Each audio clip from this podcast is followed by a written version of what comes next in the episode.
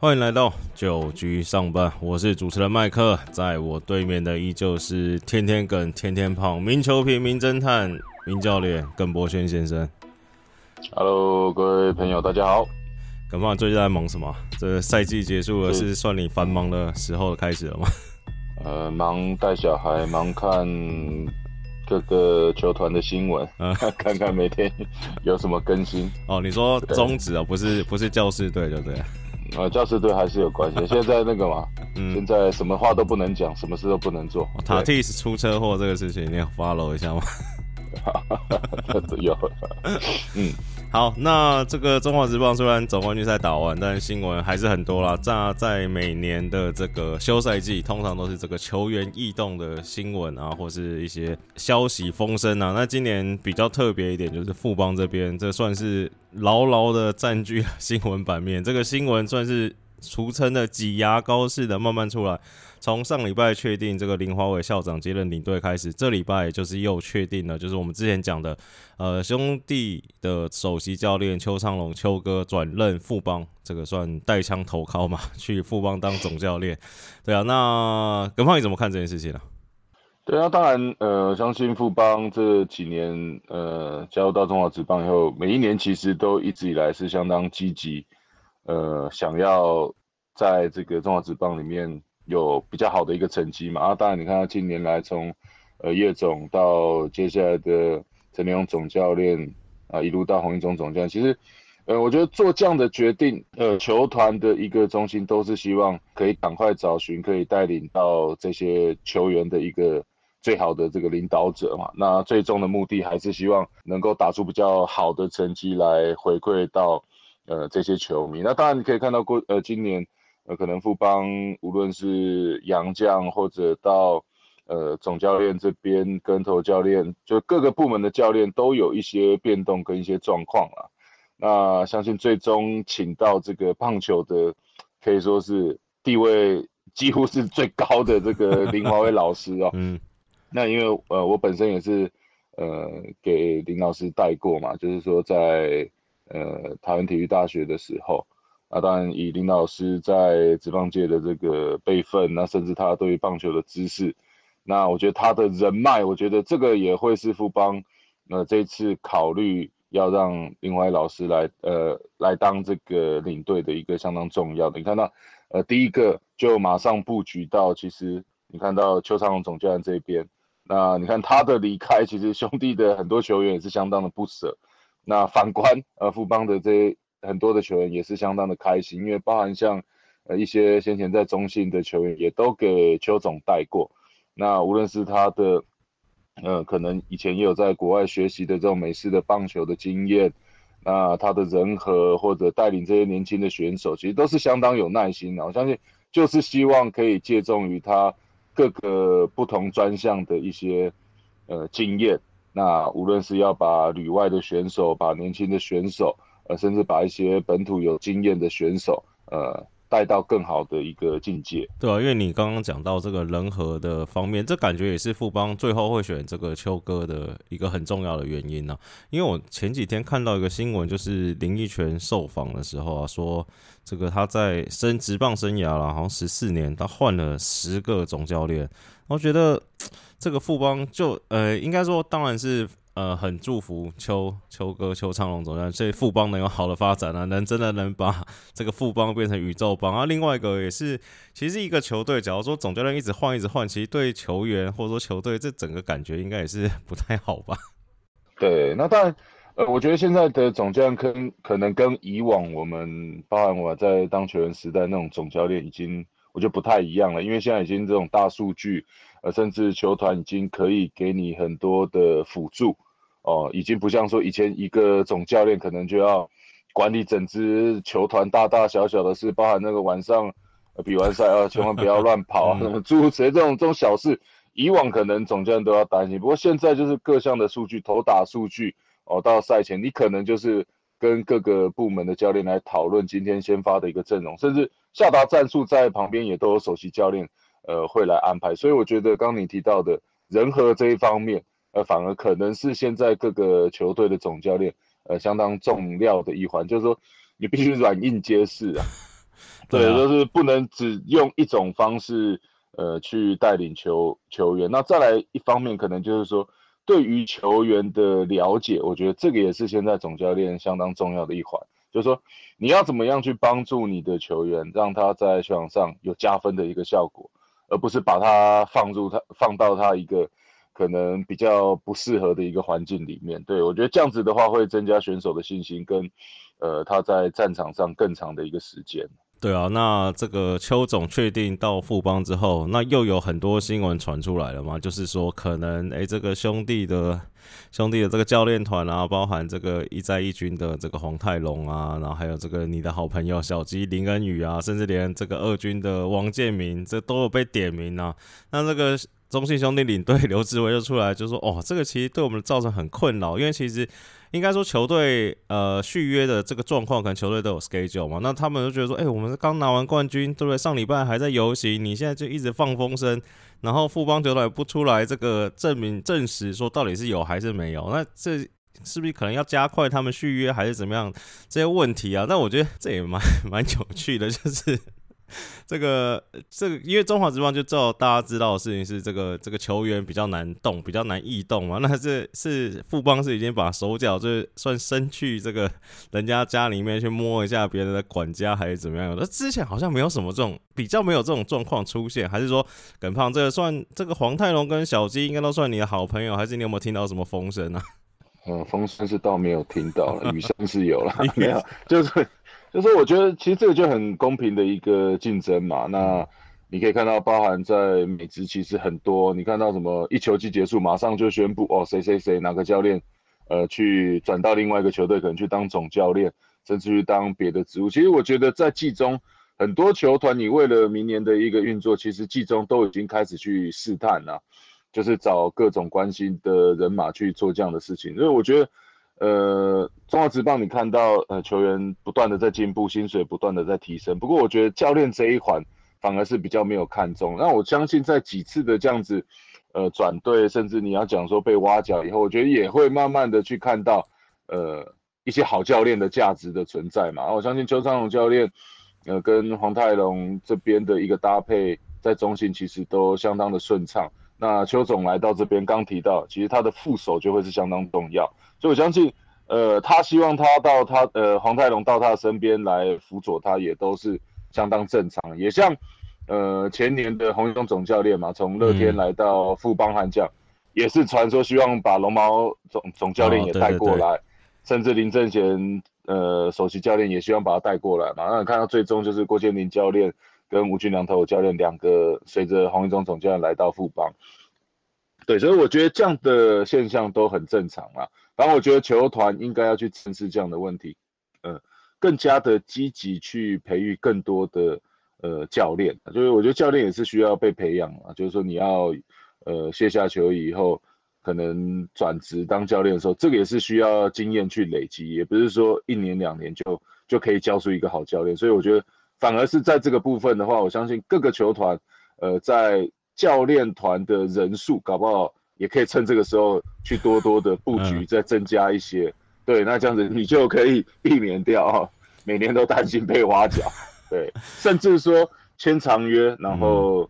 呃长期培养，嗯，对，然后待遇再提升，我相信他们应该也走不掉。对。对，因为其实球迷蛮好，应该说富邦的球迷蛮好奇啦，就是说，哎，邱总到富邦之后，到底会给球队带来什么样的变化？那我觉得，其实换总教练，其实你要对这个球队，不管是体质上或者是球风上，呃，做出改变，可能都要一些时间呐。那有一个是可能比较会有立即影响的事情是，呃，因为今年富邦也有两个可以申请自由球员，就陈宏文跟林奕璇嘛。那你觉得？邱总当新的总教练，对这两位选手到底要不要行使自由球员这个决定上会有会有什么影响？会不会说，哎，邱总跟他们很好，他们原本想走，哎，就不走了这样？我我相信，当然站在这个立场上，呃，邱总一定会极力的希望，比如说像陈宏文跟林奕泉也都是球团的核心嘛。对。啊，当然邱总刚来，不希望说主力的战将都真的 FA 被别队捡走，嗯啊，跑框框。我觉得站在球。邱总的立场是讲啊，当然站球员的立场，他一定会去呃跟他的经纪人讨论，去争取他最好的一个利益嘛。那毕竟你看到洪文跟林璇的年纪也都比较长了啊。对，如果你签一个复数年合约，有可能都是最后一张，最后就一两张的一个合约。所以我觉得这可能就是说他们呃希望在呃可能球员生涯最后的一个阶段会有一个呃比较保障的合约。我觉得就是说看他经纪人怎么去跟球队谈。不过站在总监的立场，还是希望。呃，你的兵源是越来越广越好。对，讲到自由球员，其实刚好最近最新的新闻呢，就是其实自由球员是你有这个资格之后，你还还是要去申请，或是真的去公告说你成为自由球员。那我昨天看到新闻是说，哎，中华职棒联盟说，呃，要到十六号才是最后的截止日啊。那到目前为止，昨天晚上礼拜一晚上，这个乡长陈宇勋开了第一枪，成为今年第一次正式。公告成为自由球员的人，那我也稍微去看了一下他的薪资，今年呃网络上报的是大概月薪五十八万嘛。那你照中华职棒现行制度，只要他要转队的话，那以年薪一点五来计算，可能要超过一千万的这个转队费了。那这耿胖，你大胆预测一下，你这个好学弟 有没有机会这个 赚到这个 big money 啊？哎，我记得好像第一阶段的，像你说的转队费是几呃薪水的一点五倍嘛，是不是？对。那好像到了一个时间过了，好像都会往下降。对对对。样子，对对。那我觉得第一阶段一千多万，应该呃看起来啦，就各个球团其实在呃牛棚的一个状况都呃蛮多的好手，嗯，那再加上也都蛮年轻嘛。你讲到富邦，你看到今年这些。牛棚投的这么好，我觉得应该呃不会再砸一千多万去呃签自由球员的一个呃牛棚的一个角色。然后统一今年牛棚也表现不错，中信其实也也蛮稳定的。对，那当然你看到魏权可能就比较年轻一点，嗯，那可能需要这样子有经验的一个好手。不过我觉得在第一阶段一千万可能哇，对于一个球团来讲哦，负担是比较大一点。那当然以乐天来讲。呃，他们的牛棚年轻的选手，我觉得到目前为止看起来还没有真正的算交接成功啊，所以我觉得还是要呃靠陈宇勋这样子呃有经验的投手，可能在呃中间啊搭配朱俊祥啊，然后甚至可能呃明年的陈冠宇啊，我觉得还有在赖鸿成，那我觉得这样子的一个牛棚可能就会更加的完整，所以我觉得嗯应该到。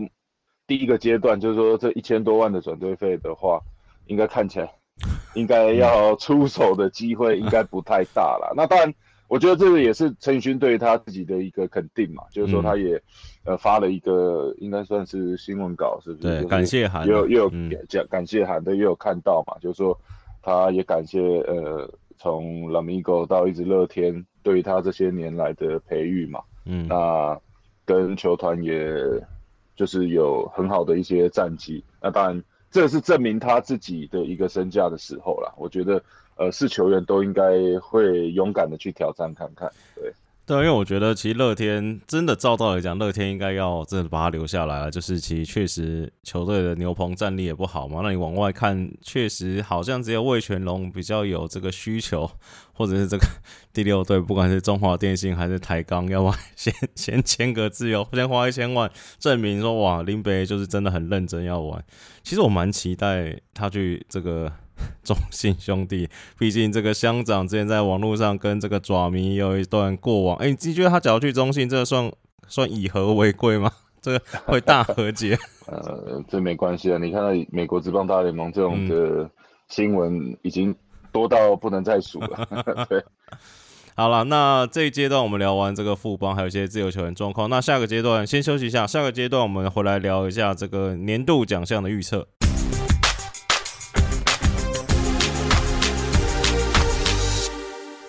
欢迎回来，九局上半啊，这个阶段我们来聊一下这个年度奖项啦。这每年就是也是球季完一个大家很热烈讨论话题。那在昨天，这个中华职棒也公布了这个金手套人选啊。那中信兄弟算大赢家，一口气囊括了四个奖项。那我稍微讲一下各位金手套，跟大家报告一下好了。这个投手是乐天的后援投手豪进啊，因为这个守备机会非常非常多。然后捕手是统一林黛安，那一垒手分别是呃一垒手许基宏，二垒林敬凯、尤吉、江坤宇，三垒王威成。那外野手是邱丹、郭天信跟这个。曾子贤。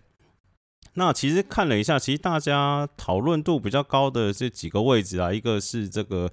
捕手的呃林黛安跟高宇杰啦。那二垒手的话，这个林敬凯其实跟这个魏权的这个李凯威数据上好像也差不多。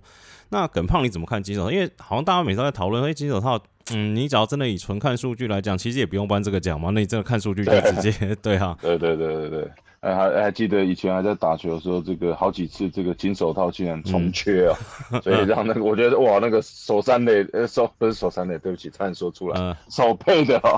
这个感觉上 好像没有什么太多的面子。对，那但呃，我觉得李凯威跟林俊凯这边真的上，你看数据上其实都差不多，啊，出赛数差了十场吧，那反而是李凯威这边的守备率还比较高，是呃。呃，零点九八七嘛，一个是零点九八四，对，林敬凯。然后不过我觉得印象分数的话是，呃，林敬凯这边可能，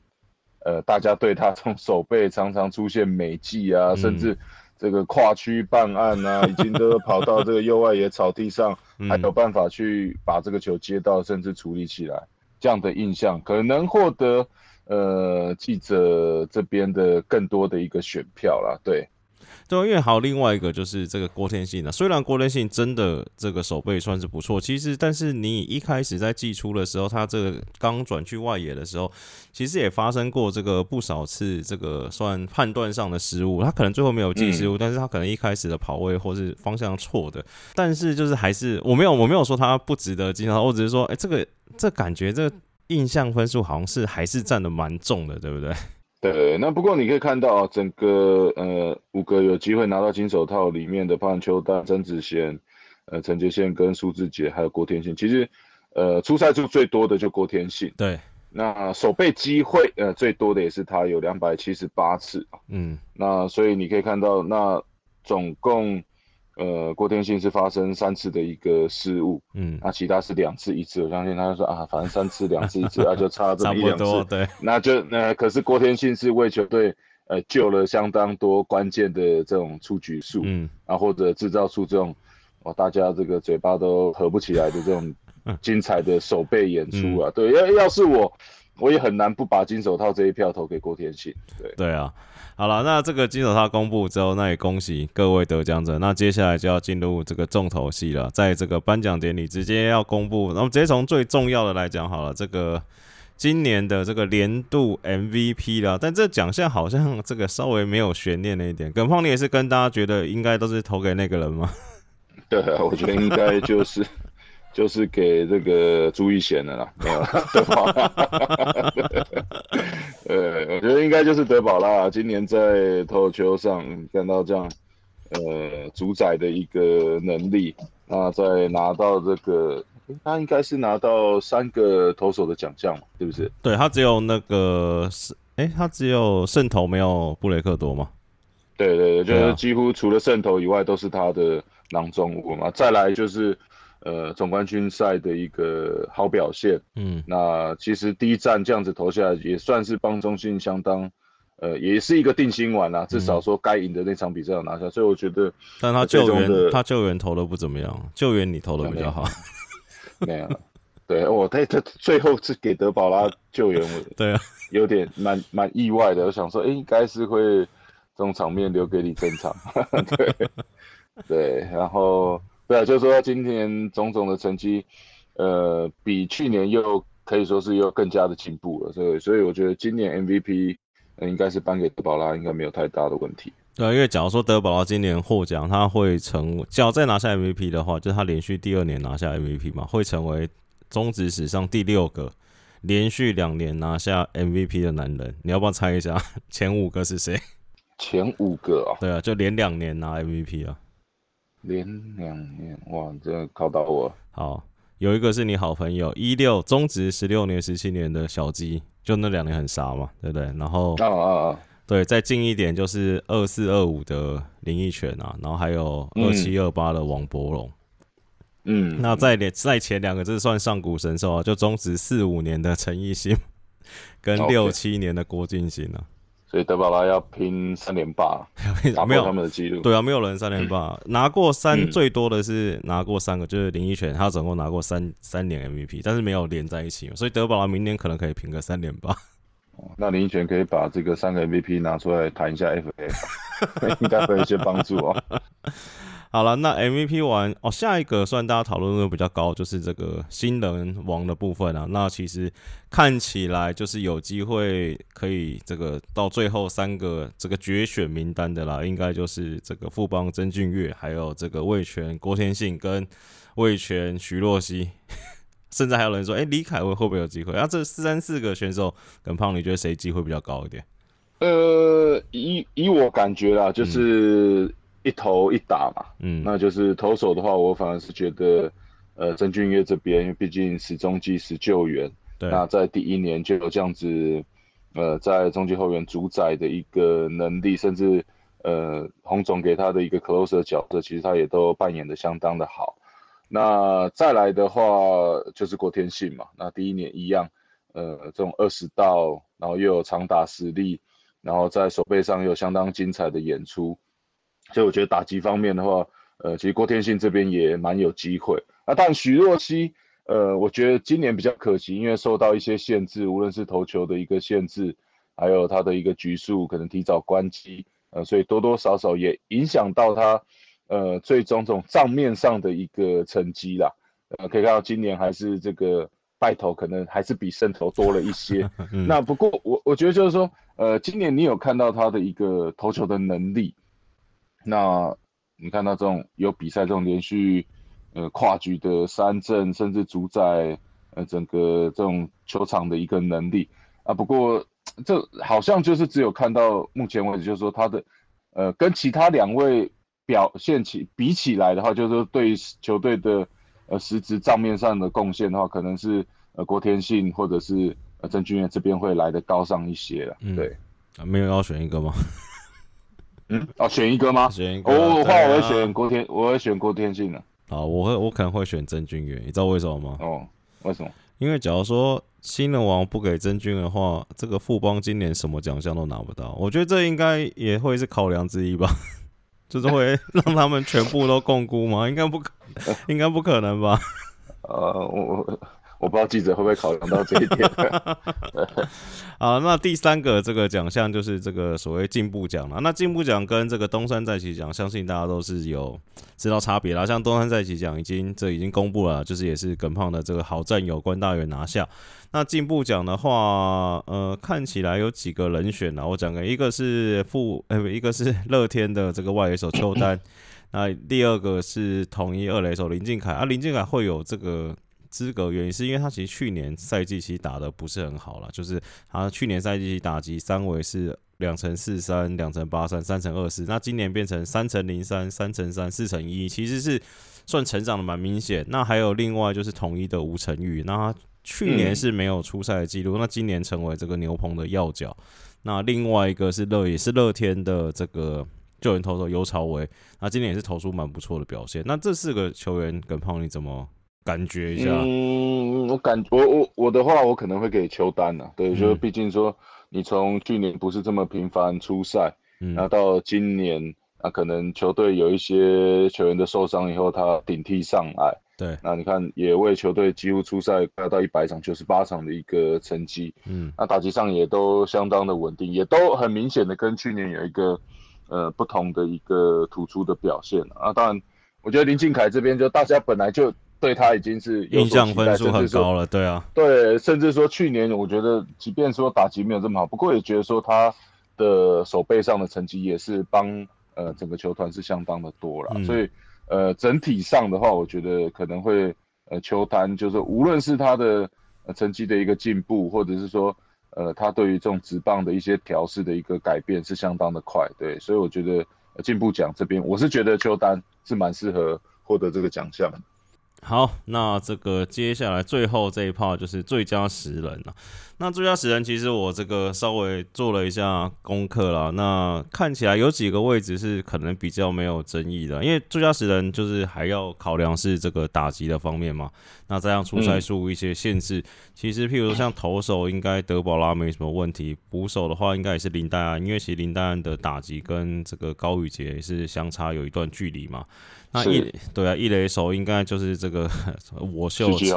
陈俊秀啊，陈俊秀，对，因为其实陈俊秀这个打击成绩，这许继宏已经打不错，但陈俊秀这打击成绩也是 过于夸张了。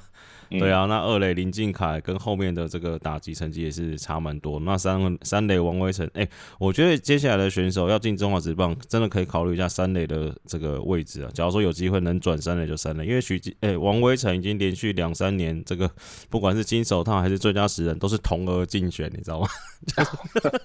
就是只有他一个人符合资格啊。呃，要打得好又要守得好，真的不多啊。对啊，那。外野看起来也没什么，这个他可以可以的撼动这个林安可、陈子豪跟陈杰宪呢，就是以棒子上来看，那其实感觉比较有这个问题，或者说比较有这个讨论，或者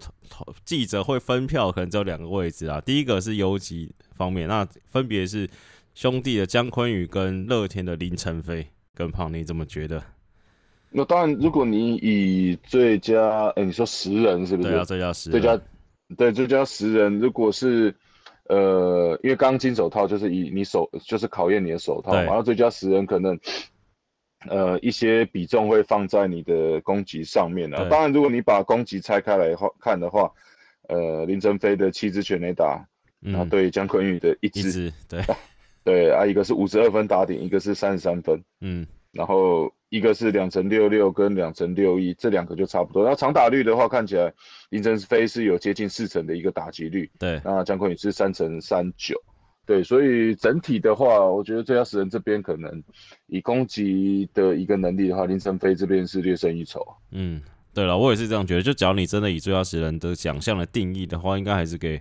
这个阿飞会比较适合了，那还好不是球迷投票，球迷投票可能又是姜昆宇了。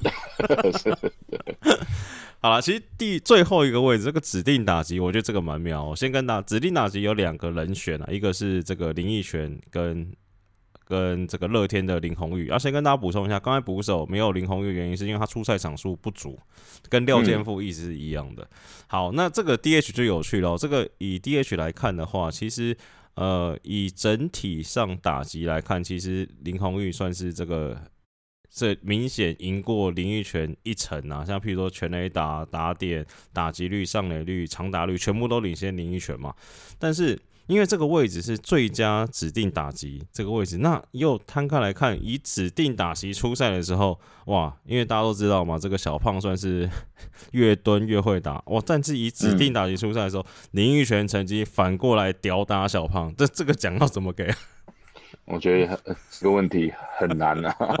所以可能林奕泉需要你这一张担任这个 DH 的一个数据啊，拿去传给这各大媒体的记者朋友，有投票权的。我以为又要传给林华伟了，还是传给秋哥？对对对，没有，然后就告诉他说，哎，其实，在 DH 的位置，我是打的比小胖还要好的。对，然后我觉得这个很难呢，就是说要看，呃，最终他们这种票选的一些规则来来来看啊，当然。小胖今年整体的打击数据是比林雪好上一些，十四轰，那跟两成九五的一个打击率，对，那我觉得他们两个应该也都不太在意这个奖项啊，对，打到现在该拿的奖都拿过了，可能还是只有奖金上有差别吧。啊，对，好了，那最佳时人差不多就是这样子，那节目到尾声，照。惯例还是要直球对决一下。这礼拜的题目是这个球迷，球迷名字叫做名侦探、名球探、名胖胖抓抓抓迷。他问了，他问的问题是说，哎，明年二零二二赛季啊，那其实感觉中华职棒各队感觉都可以排出这个三到四个这个稳定的先发，甚至两到三个土头嘛。那他好奇问说：“哎，那这样明年中职是不是要重新开始这个大洋炮的时代？”对，那不过可能这位爪迷可能要稍微失望了，因为各队看来都有这样的需求，好像只有中信兄兄弟 没有这样子洋炮的一个需求。对，那你看到今年其实从富邦就已经有找洋炮了嘛？对，那富邦跟魏权，我觉得持续运用这样的一个策略，应该是还是相当有机会啊。对，那当然，如果统一你看到古林瑞阳，那甚至这些年轻的胡志伟的这样的一个年轻投手稳定的话，其实找洋炮的机会是相当的高啊。嗯，那当然中信兄弟这就会是比较可惜的一个呃地方啊。当然目前看起来吕彦青是相当的稳定，对，那可能还需要一位稳定的先发。才足以有让他们有呃足够的这样子的一个战力来，呃，就是说呃三位洋将里面去布局一支洋炮啊。不过以他们现在打击的一个状况，外野其实是都蛮稳定的，再加上张志豪可能明年如果有机会回来的话，嗯，我这打线就更加的豪华。哇，他们可能要找洋炮，要找二垒哦，对不对？他没有位置放洋炮了。啊，对对对对对对啊，所以我觉得明年看起来现在至少会有两队。呃，甚至以上采取这样的一个策略，对，对了，因为假如中信真要找洋炮的话，可能就要期待一下。你说除了这个吕彦青跟郑凯文之外，可能要期待一下，不管是陈虎啊、黄恩赐这几个人回来之后，伤愈表归表现，假如还不错，那确实有本钱也可以请洋将了。对，好，那今天节目也差不多到尾声啊，那接下来还是会更新啊，那可能先休息个几个礼拜吧。跟胖，你觉得怎么样？先休个两个礼拜，对了，我们也算是已经全勤了三十几个礼拜，我们先休个两个礼拜。先员工旅游跟员工聚餐一下，先员工聚餐，对了，先休个两个礼拜，可能到这个年底一月初的时候，那么再重新开始，那可能会放一些这个不管是球员啊，或是这个教练的专访，让我们有点时间安排一下，或者跟其他 podcast 来互相上上节目聊聊天。那今天节目也到尾声，还是呼吁一下大家，喜欢我们节目的，在这个 Apple Podcast 啊，或是这个 Spotify、KKBox、Sound On 啊，去帮我们留下五星好评加订阅，然后推荐给你朋友听。那今天节目差不多到这边，我是主持人麦克，感谢大家收听，大家拜拜，拜拜。